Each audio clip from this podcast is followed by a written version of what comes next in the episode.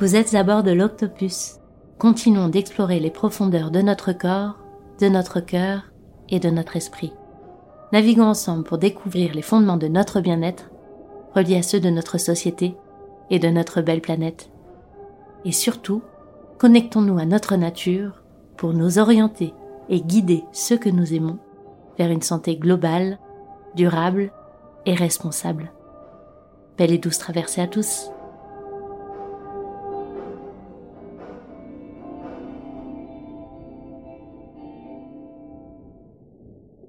Bonjour à tous, ici Marine, créatrice de ce podcast et exploratrice de l'harmonie dans cette drôle de vie.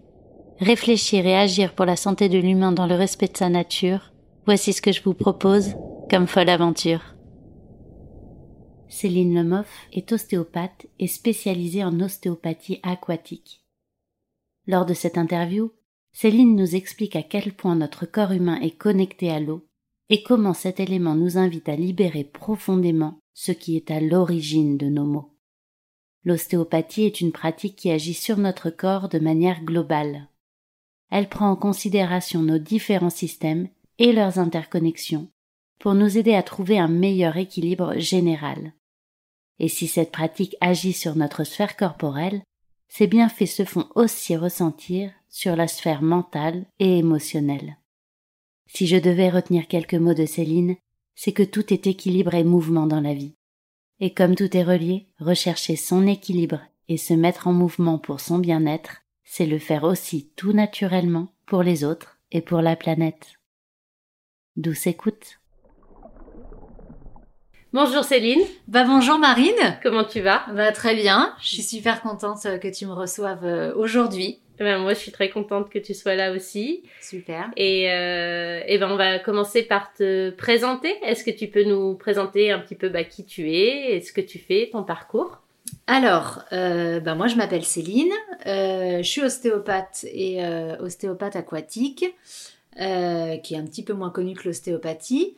Euh, et je suis aussi maman de trois enfants. c'est important aussi parce que c'est un peu grâce à eux aussi que je me suis lancée dans cette aventure.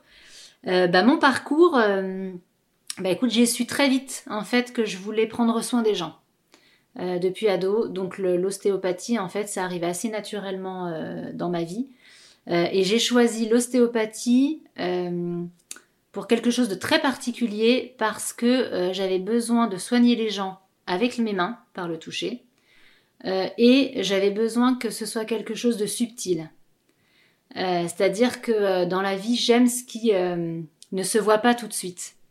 Et en fait, en ostéopathie, je ne sais pas si tu as déjà assisté à une séance d'ostéopathie de l'extérieur, quand tu regardes quelqu'un faire de l'ostéopathie, en fait, tu as l'impression qu'il se passe rien. Et moi, ça, c'est ce qui m'a touché le plus quand je suis allée voir quelqu'un travailler en ostéopathie la première fois.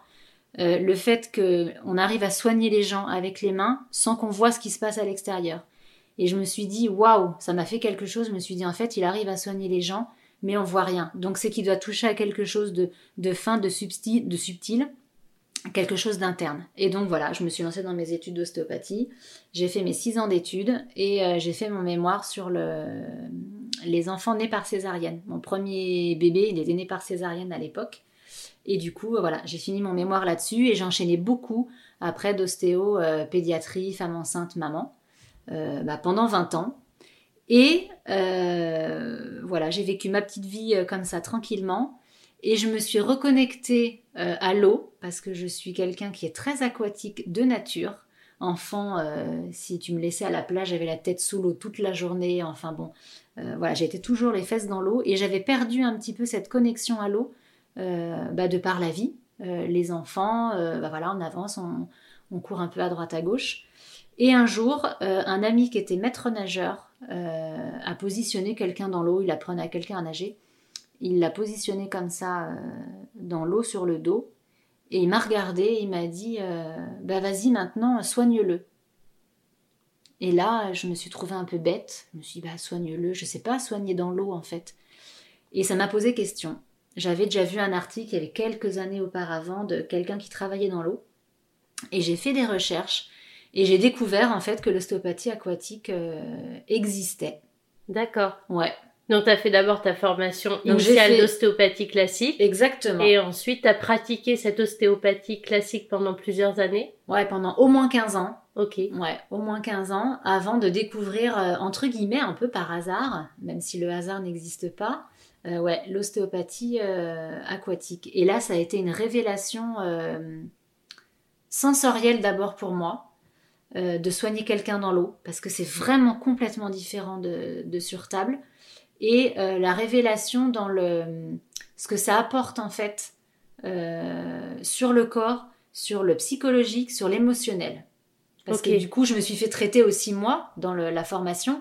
Donc j'ai senti dans mon corps ce que ça faisait d'être traité dans l'eau et j'ai senti ce que ça faisait de traiter dans l'eau. Ok, c'est une formation que tu as trouvée en France du coup Oui, c'est une formation euh, à Aix-les-Bains, ouais, qui se passait à Aix-les-Bains sur une jeune femme qui avait été formée par bah, celui qui a un peu euh, découvert la méthode, euh, qui était un Canadien. Ok. Donc elle, elle est allée se former euh, au Canada, elle a ramené ça à Aix-les-Bains et elle proposait des formations dans son bassin, en fait. Et donc du coup, quelle va être la différence avec l'ostéopathie classique? Tu parlais du plan émotionnel, il y a ce plan-là qui est plus lié à l'ostéopathie aquatique? Alors ce plan-là, il y est plus lié de par le milieu. En fait, l'ostéopathie aquatique, ça reste de l'ostéopathie. Euh, c'est pas euh, on se met dans l'eau et du bien-être, on se détend, ça reste quand même thérapeutique. Mais en fait, le milieu change tout. Le fait que ce soit dans l'eau, en fait, le corps n'a plus de point d'appui. On travaille complètement euh, en apesanteur et on travaille dans tous les plans de l'espace. Et comme on travaille dans le milieu liquidien, c'est un milieu qui rappelle quand, même le milieu utérin. Et euh, l'eau de la piscine communique aussi avec l'eau des cellules. Et donc, c'est une espèce de transformation, de transmutation d'informations. Et souvent, ça vient libérer des émotions quand on travaille à des, endroits très spécifiques euh, du corps. Donc oui, euh, ça a une valeur thérapeutique comme l'ostéopathie sur table, mais ça a aussi une valeur émotionnelle hyper importante. Hyper importante, d'autant plus que dans l'eau, comme on a les yeux fermés et qu'on est en apesanteur, euh, on n'a plus du tout de repères, ni visuel, ni dans l'espace, ni de quoi que ce soit, ni même de posture d'ailleurs. Et on a un peu l'impression au bout d'un moment d'être dilué, euh, bah, dilué dans l'eau ou dilué un peu dans l'espace. Et ça, c'est une sensation que le système nerveux n'a jamais et que le corps n'a jamais, sauf euh, bah, quand on est dans le liquide amniotique en fait. Ok. Et donc c'est ça qui réveille aussi certaines émotions. Donc on revient vraiment à l'origine finalement de ce qu'on est. Exactement on revient à l'origine de ce qu'on est. C'est exactement ça. Et on va chercher un peu, euh, un peu ça et on ressent aussi ces sensations. Et ça, c'est important. J'imagine qu'il y a aussi cette, euh, cette idée de lâcher prise quand on est dans l'eau, beaucoup plus que finalement quand on est dans, le, dans une séance euh, normale ou pas forcément Si, complètement. C'est vraiment le point, le point fondamental de l'ostéopathie aquatique, c'est le lâcher prise. De par le fait qu'on n'a plus aucun repère de quoi que ce soit. Et donc on est obligé de s'abandonner, se laisser porter en fait. D'habitude on porte, euh, on mm. fait des choses, on s'occupe à droite à gauche, on porte notre corps avec la pesanteur. Et là pour le coup c'est complètement l'inverse, on se laisse porter. Et au début c'est un peu déstabilisant euh, quand on ne connaît pas. Et finalement euh, c'est ça qui fait aussi tout le travail de l'ostéopathie aquatique, c'est se lâcher prise. On va beaucoup plus loin, même au niveau tissulaire, quand on doit travailler une articulation, un muscle, un tendon, quelque chose de bien spécifique. Et on va plus loin aussi dans le ressenti et dans les émotions. Ok. Et donc tu fais, j'ai compris que tu proposais les deux pratiques, ostéopathie classique et ostéopathie aquatique. Euh, pour quel type de, troubles, de motifs tu vas conseiller l'ostéopathie aquatique ou l'ostéopathie classique? Alors, on peut faire les deux. Euh, c'est vraiment le milieu qui change et qui fait tout. les seules différences que je pourrais dire, c'est euh, par exemple si on doit travailler spécifiquement euh, sur le crâne, par exemple, quand il y a des problèmes d'orthodontie, des problèmes de, de, céphalée, des choses très spécifiques au niveau du crâne, de vertige, de tout ça, là on a besoin du point d'appui de la table. Donc c'est plus facile sur table. si on doit travailler par exemple sur un nouveau-né, il y a beaucoup de choses à vérifier sur le bassin, sur le crâne, et c'est beaucoup plus facile sur table.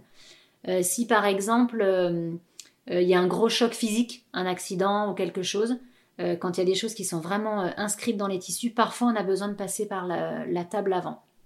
Sinon, pour tout le reste, euh, on peut aller dans l'eau. Là où c'est plus avantageux d'aller dans l'eau, par exemple, c'est quand il y a des douleurs aiguës, des sciatiques aiguës, par exemple, parce que du coup, comme il n'y a plus de point d'appui, on est beaucoup plus libre.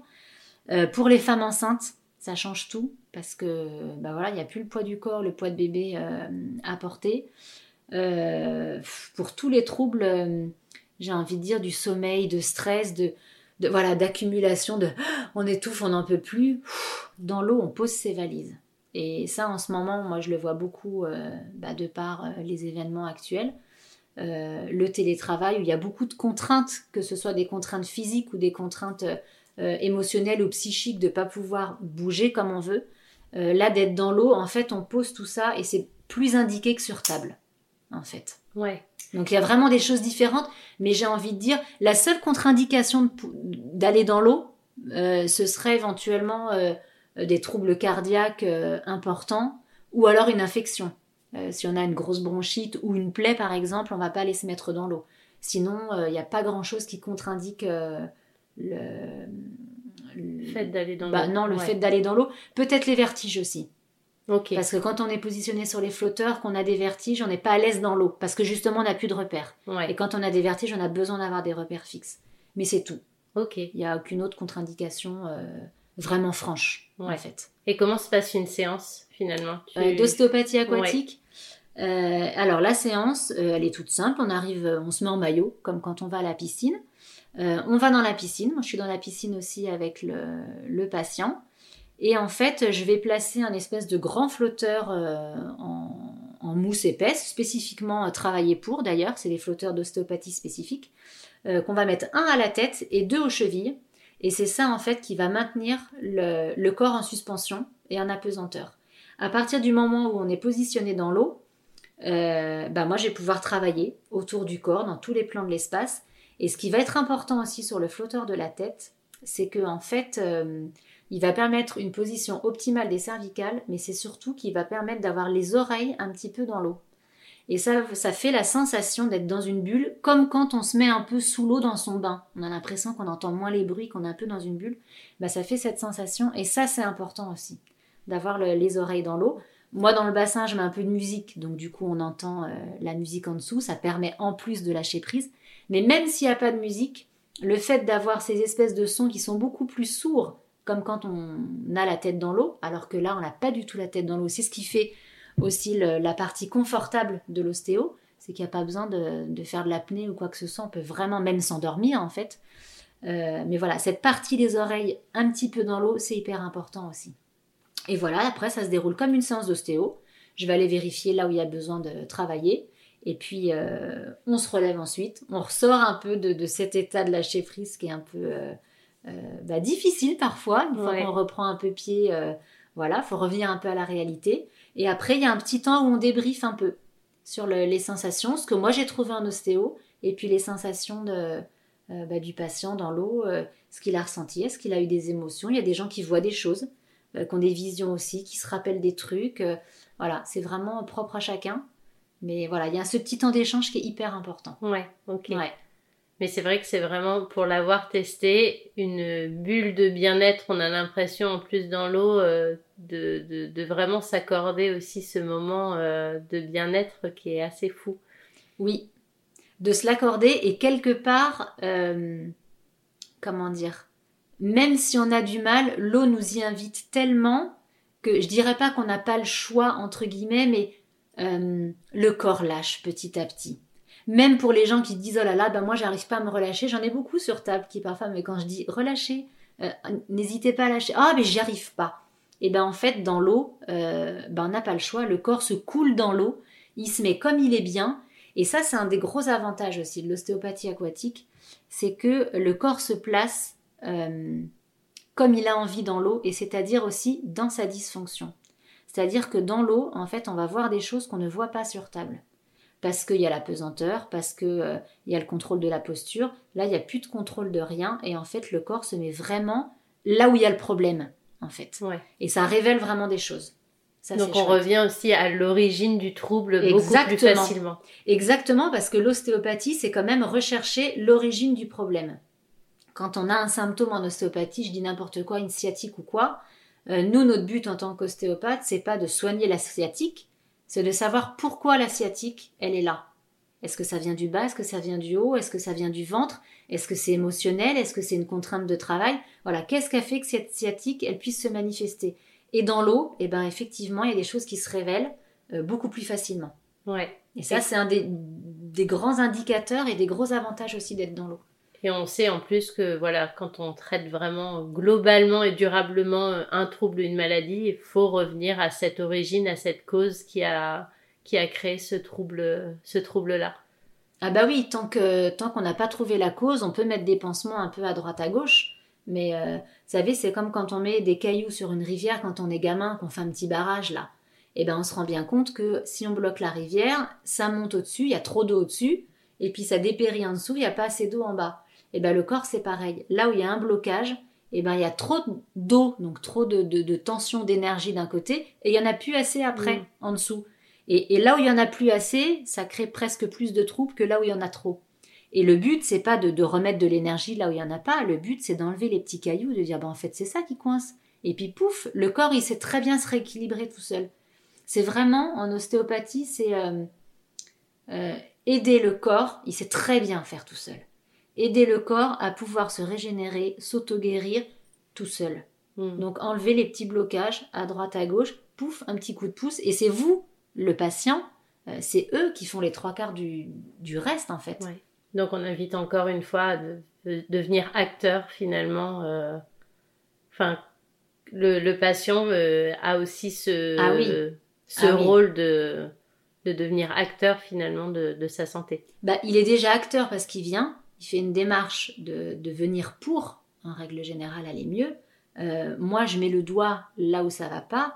Et le travail à côté, c'est si bah, il y a une contrainte extérieure, bah, d'essayer d'améliorer l'extérieur pour plus que ça devienne une contrainte. S'il y a un problème émotionnel, d'en prendre compte et d'essayer de l'organiser autrement. Si c'est physique, bah, moi de donner deux trois clés et le corps, il travaille derrière euh, tout seul. Donc oui, euh, c'est vraiment un concours de tout le monde en fait. L'ostéopathe, il, guérit pas en fait. Euh, il trouve les clés pour que le corps se guérisse et que le patient se guérisse. C'est ça le but en fait c'est que les patients soient acteurs de bah, d'eux-mêmes et qu'ils ne deviennent pas dépendants d'un thérapeute. Tout à fait, ouais. Et est-ce que du coup, euh, tu fais le lien justement entre le fait de devenir acteur de son bien-être et acteur du bien-être euh, général, global de la planète? Quel lien tu fais entre, entre tout ça? Bah, le lien, moi, je le fais au niveau du corps parce que c'est mon, c'est mon métier. Le, pour moi, le, le fonctionnement du corps humain, c'est exactement, c'est exactement la même chose que le fonctionnement de la nature, en fait, euh, de la nature et de la planète tout entière. Euh, la nature, elle sait très bien comment se débrouiller, elle sait très bien comment elle a poussé un arbre, on n'a pas à lui apprendre à pousser, à quand donner des fruits, à quand se nourrir. Le corps, c'est la même chose, il sait très bien faire ce qu'il a à faire. Euh, le seul problème, voilà, c'est quand il y a des petits grains de sable qui se mettent dans les rouages, comme dans la nature, si on va aider, pouf, après, le corps se rééquilibre, c'est ce qu'il a à faire. L'arbre bouffe, se remet à pousser, on met un tuteur, tout qui se remet droit. Euh, et, moi, le lien, je trouve qu'il est très, très étroit euh, entre le corps humain et la nature parce que euh, moi, je retrouve dans le fonctionnement du corps humain toute cette, comment dire, cette perfection, en fait, que je vois dans la nature. Et je pense que quand on commence à prendre conscience de soi, prendre soin de soi, comprendre comment on fonctionne, euh, comment notre, machine corporelle fonctionne, c'est tellement parfait, il y a tellement des systèmes extraordinaires qu'on ne peut pas après regarder la nature en se disant euh, bon bah c'est comme ça. Moi la relation elle est elle est vraiment euh, là. nous on avait un, un des fondateurs de l'ostéopathie qui disait le mouvement c'est la vie. Et pour moi cette phrase là le mouvement c'est la vie, elle se met partout que ce soit dans le corps humain ou que ce soit dans la nature. Si vous êtes dans un lac qui a plus de mouvement, bah ça devient un marécage stagnant, il n'y a plus d'oxygène, les poissons mm. meurent et ça devient quelque chose qui meurt. Et, le corps, c'est pareil, il a besoin d'être vivant, d'être en mouvement, et la nature, c'est exactement la même chose. Et je rajouterais même que quand il dit le mouvement, c'est la vie, c'est une chose, mais la vie, c'est aussi équilibre. Et le but de l'ostéopathie, c'est de maintenir l'équilibre dans le corps exactement comme le fait la nature. Mm. Quand il y a des espèces en surnombre, les prédateurs arrivent pour euh, ramener à des quantités équilibrées. Euh, les arbres, ils poussent pas n'importe comment, ils poussent les uns à côté des autres en cohabitation, mais il y a une certaine, euh, il y a un certain équilibre là-dedans. Et en fait, moi c'est ça que je recherche en ostéo, c'est le mouvement, parce qu'il faut que ça bouge. Le mouvement, c'est la vie, mais l'équilibre. Et c'est l'équilibre dans la nature, et c'est l'équilibre de qui on est, c'est l'équilibre alimentaire aussi. Euh, et on en parle d'ailleurs quand on dit manger bien, on dit être en équilibre euh, alimentaire. Et cette recherche de l'équilibre en soi, je pense que quand on commence à le rechercher en soi, on le voit dans le reste. Et forcément, on peut pas faire autrement que de se tourner vers la nature. Ouais, tout à fait. Et de rechercher l'équilibre dans la nature. Et c'est une, euh, tu vois, moi je le fais par exemple pour la danse où je trouve que c'est très représentatif aussi de ça, de d'être, euh, de chercher cet équilibre et en même temps euh, être en mouvement. Et je sais que moi, par exemple, ça c'est ma une thérapie pour moi et en même temps qu'un plaisir qui est Ouais. qui est hyper important. Mais je trouve que la santé est très liée à ces deux notions, au mouvement et à l'équilibre, comme tu le dis. Et pourtant, on pourrait penser que c'est des notions contradictoires. Parce qu'on a la notion de l'équilibre, euh, tu sais, la balance de la justice, elle bouge pas, quoi. Elle reste à l'équilibre. Et le mouvement, euh, bah, paradoxalement, quand on est en mouvement, on est en déséquilibre. Mais euh, nous, on apprenait ça, par exemple, dans nos études d'ostéopathie en, en anatomie. On nous disait la marche, c'est une succession de déséquilibres rattrapés. Mm. Et c'est vrai, il n'y a aucun moment, quand on, on dissèque un pas de marche, il n'y a aucun moment où on est en équilibre. Aucun. Et, en fait, je trouve que c'est ça la vie. C'est une succession de déséquilibres, mais qui, mis les uns au bout des autres, finalement, comme à la danse, font un équilibre. On arrive à trouver la justesse, le, point d'appui, le déplacement du centre de gravité. Et oui, c'est ce que tu dis, euh, ce, mouvement et cet équilibre, c'est ça qui fait, le- bah, qui fait la vie, moi je trouve. Ouais, et on le voit dans toutes les dimensions de notre être finalement. On le voit par exemple, euh, moi je sais que je l'ai vu dans mes études de naturopathie on parle d'homéostasie, donc Exactement. de toujours trouver l'équilibre dans son corps pour être en bonne santé. Euh, en psychologie, ce, ce vraiment ce cet équilibre entre corps, esprit, émotion, etc. Et comme tu dis, dans l'environnement où tout est équilibre, mais en même temps, on est constamment en mouvement parce que les choses en nous et autour de nous bougent tout le temps et qu'il faut tout le temps euh, jongler avec ça pour, euh, pour être en bonne santé et, et c'est quelque chose qui régit tout ce qui, qui on est et tout ce qui nous entoure et d'en avoir conscience pour, euh, pour retrouver euh, une santé globale finalement. Bah ouais, une santé globale et puis accepter justement que la vie est mouvement. C'est-à-dire que on peut jamais dire on est arrivé, ça y est, on a atteint l'état de santé et ça bougera plus jamais. Ben non. Parce qu'on a des émotions, pouf, qui font bouger un peu la balance, parce qu'on change de travail et, qu'on a un patron qui nous tape un peu sur la tête, ou ça nous stresse, hop, ça change la balance. Et, d'accepter que en fait, euh, ce perpétuel mouvement crée du déséquilibre et, qu'on recherche un peu bah, comment aller mieux en fait. Et je pense qu'on peut aller mieux bah, en faisant de l'ostéopathie aquatique, mais euh, en se mettant aussi euh, assis au bord d'un lac, parce que là on régule son émotionnel, comme en allant, euh, je sais pas, faire la lecture d'un livre qui nous met en joie, bah, on travaille euh, euh, sur cette émotion-là aussi, on apprend quelque chose, euh, voilà. Et, et- et tout ça, je trouve que c'est passionnant, et, et je trouve que cette unité qu'on a dans le corps et et cette unité qu'on a quand on travaille l'ostéopathie, parce que l'ostéopathie travaille vraiment sur la globalité du Mm. corps, en fait, on le retrouve partout dans la nature, cette unité. Ouais. En fait. Les choses, elles sont pas séparées les unes des autres, tout est Tout relié. est interdépendant. Mais ouais. oui, et, et comme tout est interdépendant à l'intérieur de nous, on fait partie aussi du cycle de la vie, donc on est interdépendant aussi avec ce qu'il y a autour de nous, dont le- la nature, le, le- le- les océans, n'importe quoi. La oui, d'ailleurs, euh, euh, cette interdépendance, moi, je la fais beaucoup avec les océans, justement, parce que on se rend compte de plus en plus qu'on est. Enfin, moi, je me suis rendu compte au fur et à mesure que je faisais des recherches sur euh, mon bien-être personnel, que c'était très interdépendant de cet élément, parce qu'on est composé à 70% d'eau, ouais. comme l'océan, que quand on a un organisme malade, on a un organisme souvent qui est acidifié et qu'aujourd'hui notre terre va mal à cause de l'acidification des océans. Et donc je trouve que l'ostéo l'ostéopathie aquatique est hyper intéressante par rapport à ça aussi parce que justement ça nous remet en lien avec euh, cette eau qui est à la base de notre santé finalement. Exactement. Et qu'il faut vraiment prendre conscience de ça que l'origine de la vie elle s'est créée dans l'océan, notre origine de vie c'est l'eau, euh, le liquide dans lequel on est baigné quand on est dans le ventre de notre mère finalement et que sans eau et sans cette connexion à l'océan et à l'eau, en fait, il n'y a pas de vie, il n'y a pas de santé possible. Ouais, exactement. Exactement. Et on le voit aussi, euh, je trouve, dans, dans l'aspect, justement, tu parlais de l'ostéopathie aquatique qui, qui touchait aux émotions. On se rend compte que finalement, beaucoup de nos troubles sont liés aussi à des, des causes émotionnelles, finalement, et que les gens n'ont pas forcément conscience de ça on va tout de suite, euh, quand on a un trouble physique, euh, beaucoup de gens veulent le traiter corporellement. Bah, tout de suite. On veut l'arrêter. On veut l'arrêter. ça s'arrête. Mais quand on veut aller un peu plus loin et rechercher vraiment la cause qui a vraiment été à l'origine de ça, il y a beaucoup de, de causes émotionnelles et on fait encore le lien avec l'eau parce que les émotions et l'eau sont, sont, très reliées. sont intimement liées. C'est pas pour rien que quand on a une émotion, on pleure. Hmm. Parce que euh, les larmes, on associe souvent ça à de la faiblesse. On veut pas pleurer. Euh, on se dit, bah non, je vais pas me mettre à pleurer quand même. Euh, bon, faut pas exagérer. Et, en fait, au contraire, quand on rigole, ça gêne personne. Et quand on pleure, bah non, faut pas pleurer. Et en fait, l'eau, au-delà de nous soigner, elle a aussi une valeur de nettoyage. Et quand on pleure, bah on se nettoie.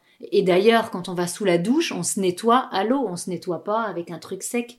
Donc l'eau, en fait, elle elle coule et elle a la capacité, et ça c'est extraordinaire, de capter ce qu'elle touche.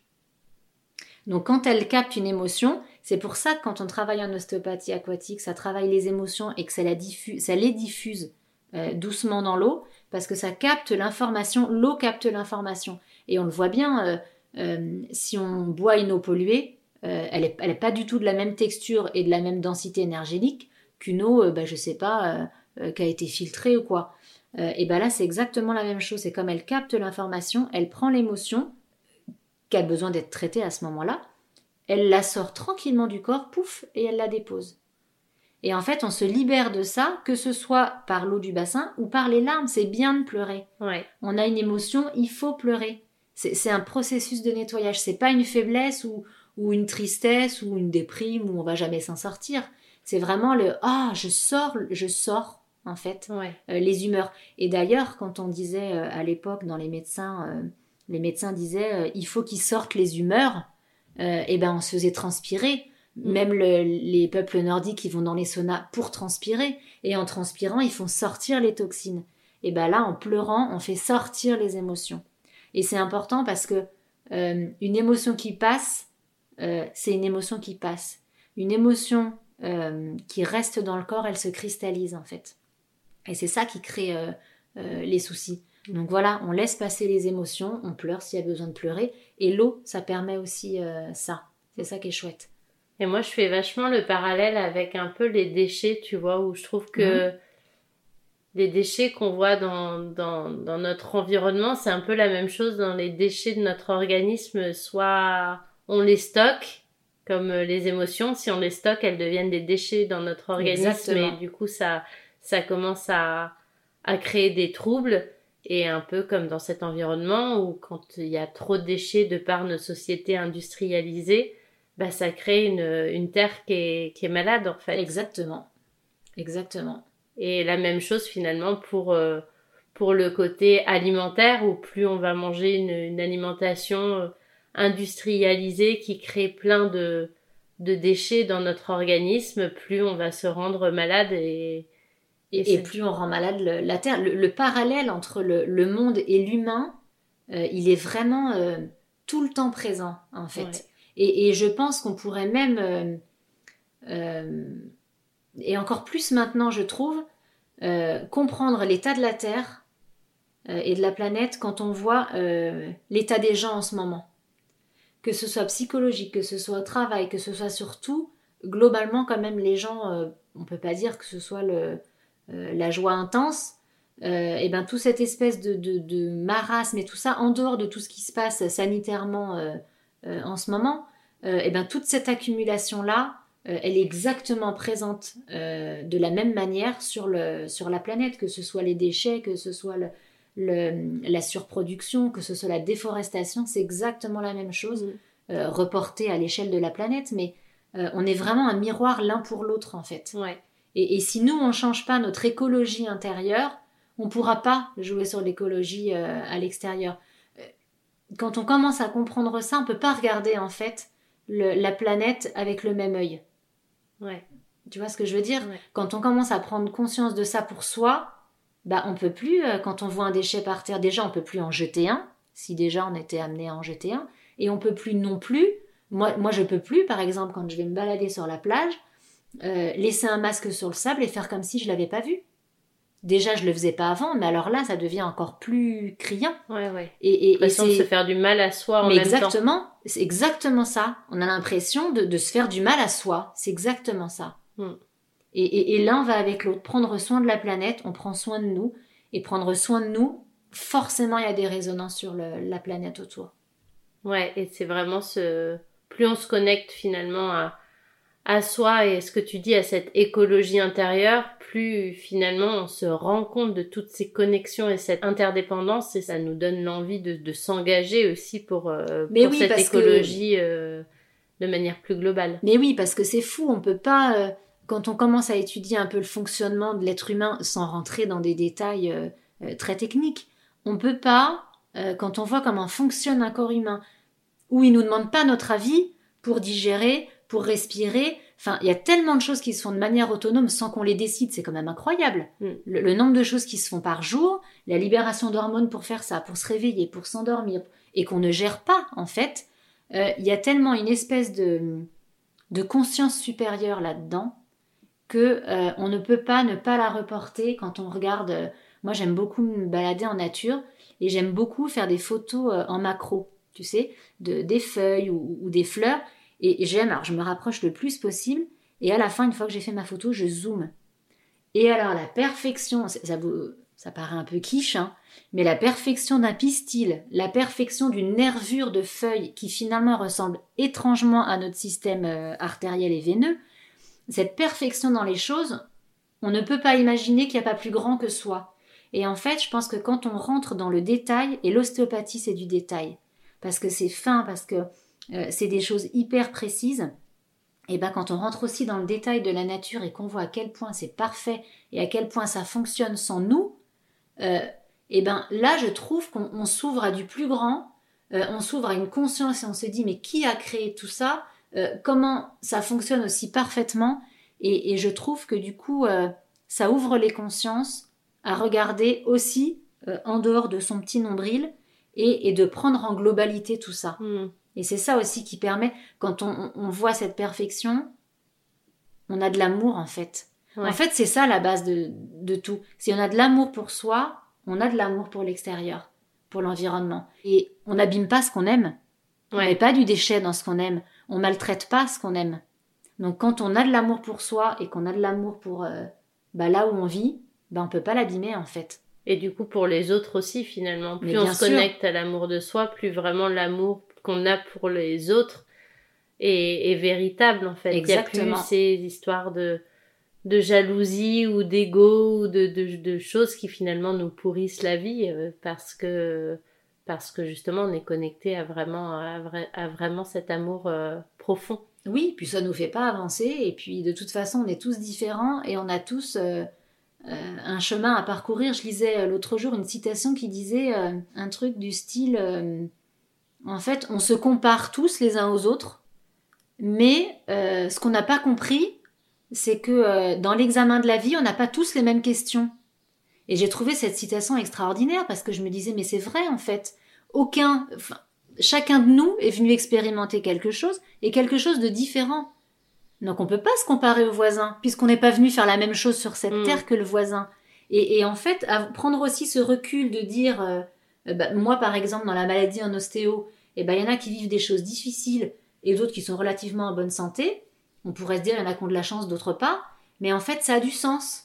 Ça a du sens, il n'y a pas de jugement à avoir, il n'y a pas de jalousie à avoir de celui qui est ci, de celui qui est ça. On n'a pas la même copie, en fait. Et, je trouve que j'ai trouvé ça tellement vrai. On n'a pas la même copie.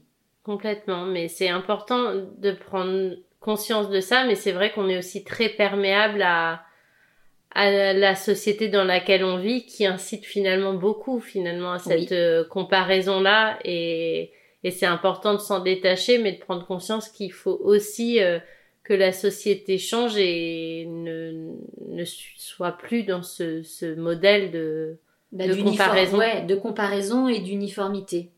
Ouais. On ne peut pas comparer une rose et une jonquille.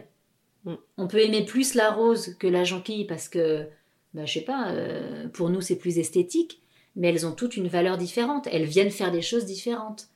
Euh, un chêne et un érable, euh, moi je trouve que ces deux arbres magnifiques, bah, ils ont des fonctions complètement différentes. Ça ne nous viendrait pas à l'idée dans la nature de comparer des choses. Et pourtant on le fait pour nous. Ouais. Et ça c'est c'est fou. Ouais, et on le fait aussi dans on a beaucoup ce truc de, de bien ou mal, de voir aussi les choses soit noires, soit blancs, alors qu'il y a beaucoup de choses où où il n'y a pas forcément bien ou mal, où tout est parfait comme c'est. Et, oui, et, puis, et puis même si c'est pas parfait, s'il n'y avait pas de mal, il n'y aurait pas de bien. On a besoin aussi dans la vie d'avoir les deux opposés pour pouvoir avoir toute la palette entre deux, et, et puis pour avoir euh, bah, les deux opposés aussi. S'il fait tout le temps soleil, euh, bah, je peux vous dire que le jour où il pleut, euh, même si on n'aime pas la pluie, on est hyper content qu'il pleuve. Parce que euh, on en a besoin. On a besoin de vivre les opposés et la palette qui est entre deux. Ouais. Donc le bien et le mal. Euh, cet équilibre. Exactement. Exactement. C'est une question d'équilibre. De, ne pas être toujours dans l'un ni dans l'autre. Est-ce que non mais c'est hyper intéressant. Est-ce que tu aurais une citation pour conclure cette interview ou quelque chose que tu as envie de dire pour la bah, fin de cette interview? Moi vraiment le la citation qui me porte dans tout, que ce soit dans mon métier ou dans la vie, euh, c'est vraiment ça, le mouvement, c'est la vie. Et la vie est mouvement. Donc de se laisser, euh, oui, de se laisser prendre par, le, courant, mais oui, euh, par le flot de la vie, parce que parce que tout change tout le temps et, c'est chouette. Si ça changeait pas, on grandirait jamais. En fait, on serait toujours les mêmes. si on avait la conscience de, de qu'on avait quand on avait 12 ans, euh, à 40 ou 45 ans, ce serait d'un triste. Heureusement qu'on évolue, qu'on change et que, eh ben oui, on, s'est cassé la figure, on est tombé euh, de temps en temps, on s'est relevé et on a acquis de l'expérience et, ça nous a ouvert d'autres portes et on a vu d'autres choses. Et, c'est ça que je trouve chouette, c'est voilà, le mouvement c'est la vie et, et, et, je trouve que ça s'applique à tout, que ce soit l'émotion, que ce soit au corps, euh, que ce soit à la nature, que ce soit aux relations entre les gens. Euh, voilà. Et, c'était vraiment le fondement en plus pour nous, euh, ostéo, de, celui qui a découvert un peu l'ostéopathie. Euh, c'était sa citation Le mouvement, c'est la vie. Et pour moi, c'est vraiment quelque chose qui me, qui me parle. Ouais. Et aujourd'hui, ce qui peut-être empêche le mouvement, c'est beaucoup d'insécurité et de peur dont il faut se libérer parce que finalement, on a tous envie de suivre un peu cette fluidité, ce mouvement, parce que la vie nous, nous emporte forcément vers des belles choses normalement pour nous, mais de par nos peurs ou nos insécurités, souvent on, empêche ce mouvement-là. On ne bouge pas et on se fige. Et quand on se fige, on empêche le mouvement. Ouais. Et c'est exactement comme les petits cailloux dans la rivière. Quand on empêche le mouvement, bah, ça pousse ailleurs, en fait. Parce que bah, le, le, la vie, elle est obligée de s'exprimer quand même. Donc si on met une barrière devant, elle va passer par un autre côté, il n'y a pas de souci. Mais elle va passer quand même, plus difficilement. Et moi, ça résonne beaucoup en ce moment, ce que tu dis justement sur le fait de, de travailler de plus en plus sa sécurité intérieure pour euh, suivre ce mouvement-là et d'arrêter de la chercher à, à l'extérieur, ce qui nous empêche vraiment de, bah, peut-être parce qu'on va chercher une sécurité financière, comme on parlait euh, tout à l'heure dans notre conversation avant le podcast, euh, quand on va chercher ouais toutes ces sécurités euh, extérieures, on va vraiment se figer et s'attacher et finalement euh, ne pas se laisser porter par ce, courant et ce mouvement qui nous emporte là où c'est bon pour nous finalement. Mais oui, parce que de toute façon, la sécurité, c'est rattaché à, à, la peur, et si j'y arrive pas, et au fin fond du fond du fond, ce besoin de sécurité, c'est quoi? C'est la peur de mourir, mm. finalement C'est si je suis pas en sécurité, qu'est-ce qui va se passer? Je vais mourir. Et en fait, on s'aperçoit qu'il y a plein de situations dans la vie où on a été en dehors de sa zone de sécurité, et finalement, on s'aperçoit qu'on n'est pas mort. Et, c'est ça, en fait, qu'il faudrait regarder, et, même, euh, ça pourrait être un exercice même, de noter euh, quels ont été les événements de ma vie où euh, j'ai eu l'impression que, oh là là, j'étais plus du tout en sécurité, et, qu'est-ce qui s'est passé, et surtout, mais ben, je suis encore là, en fait je suis encore là, je suis encore vivant, bah, finalement je m'en suis sortie. Donc finalement, cette notion de sécurité, elle est relativement relative. Complètement. Parce que la sécurité, c'est quoi? On a besoin de quoi? On a besoin de manger, on a besoin de dormir, d'avoir un toit pour nous protéger, mais un toit, on n'a pas besoin d'un palace non plus. Il euh, y en a qui vivent en camping-car et qui vivent très bien. Euh, donc la sécurité, elle est vraiment propre à chacun. Et je pense qu'on y met trop de peur dans cette sécurité. Ouais. Et ça nous enferme. Complètement. Et ça nous empêche de voir l'extérieur. Et ça nous coupe même de l'extérieur. Et, on devient méfiant euh, envers l'extérieur. Et quand on est méfiant, on n'a plus l'amour. Donc on va plus vers. On revient à cette notion euh, d'amour qui est vraiment la base de tout et fondamentale. Mais de toute façon, euh, quand on est créé par nos parents, les trois quarts du temps, on est quand même créé avec amour. donc c'est quand même la base de, bah, de tout, je trouve. Le mouvement dans l'amour, finalement. Mais, mais exactement, le, mouvement, euh, oui, dans l'amour, parce que de toute façon, on ira là où on doit aller. Et ça ne veut pas dire que euh, on vivra jamais de difficultés dans notre vie. Euh, on va en rencontrer comme tout le monde. Mais de toute façon, ce qu'on vit, en règle générale, on a les épaules pour le, pour le, bah, pour le vivre et pour aller au-delà. donc même ça, j'ai envie de dire, il n'y a pas de peur à avoir.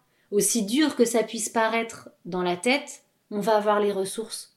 Et non seulement on va avoir les ressources, mais en plus on va grandir et on va découvrir des choses et on va être plus fort et, on va pouvoir donner plus parce que ça y est, on a compris des choses. Donc c'est vraiment, euh, bah, c'est le, le jeu en fait. Et je pense que c'est ça qui est important de faire prendre conscience aux gens, c'est qu'ils ont vraiment euh, cette force intérieure et que c'est important qu'ils se reconnectent aussi à cette euh, force créatrice, ce pouvoir intérieur qu'ils ont, parce que tout le monde a ses capacités. Mais bien sûr, et on est beaucoup, beaucoup, beaucoup plus fort qu'on ne pense. Ouais. Beaucoup. Si on regardait le nombre de fois où on s'est dit j'y arriverai jamais, c'est pas pour moi, et, et, je sais pas, et que finalement on l'a fait quand même, euh, et ben en fait on est beaucoup plus fort que ce qu'on mm. pense. Et ça, l'ostéopathie aquatique peut nous y aider un peu. Exactement, exactement, à se remettre dans cette écologie-là à se remettre en soi et puis à se remettre en selle pour être euh, bien parce que ça reste quand même de l'ostéo et le but c'est de, bah, de rééquilibrer le corps. Super. Euh, voilà. Merci beaucoup Céline eh pour ben, cette qualité d'interview. Merci à toi. Et puis bah à très bientôt. Et bah avec plaisir.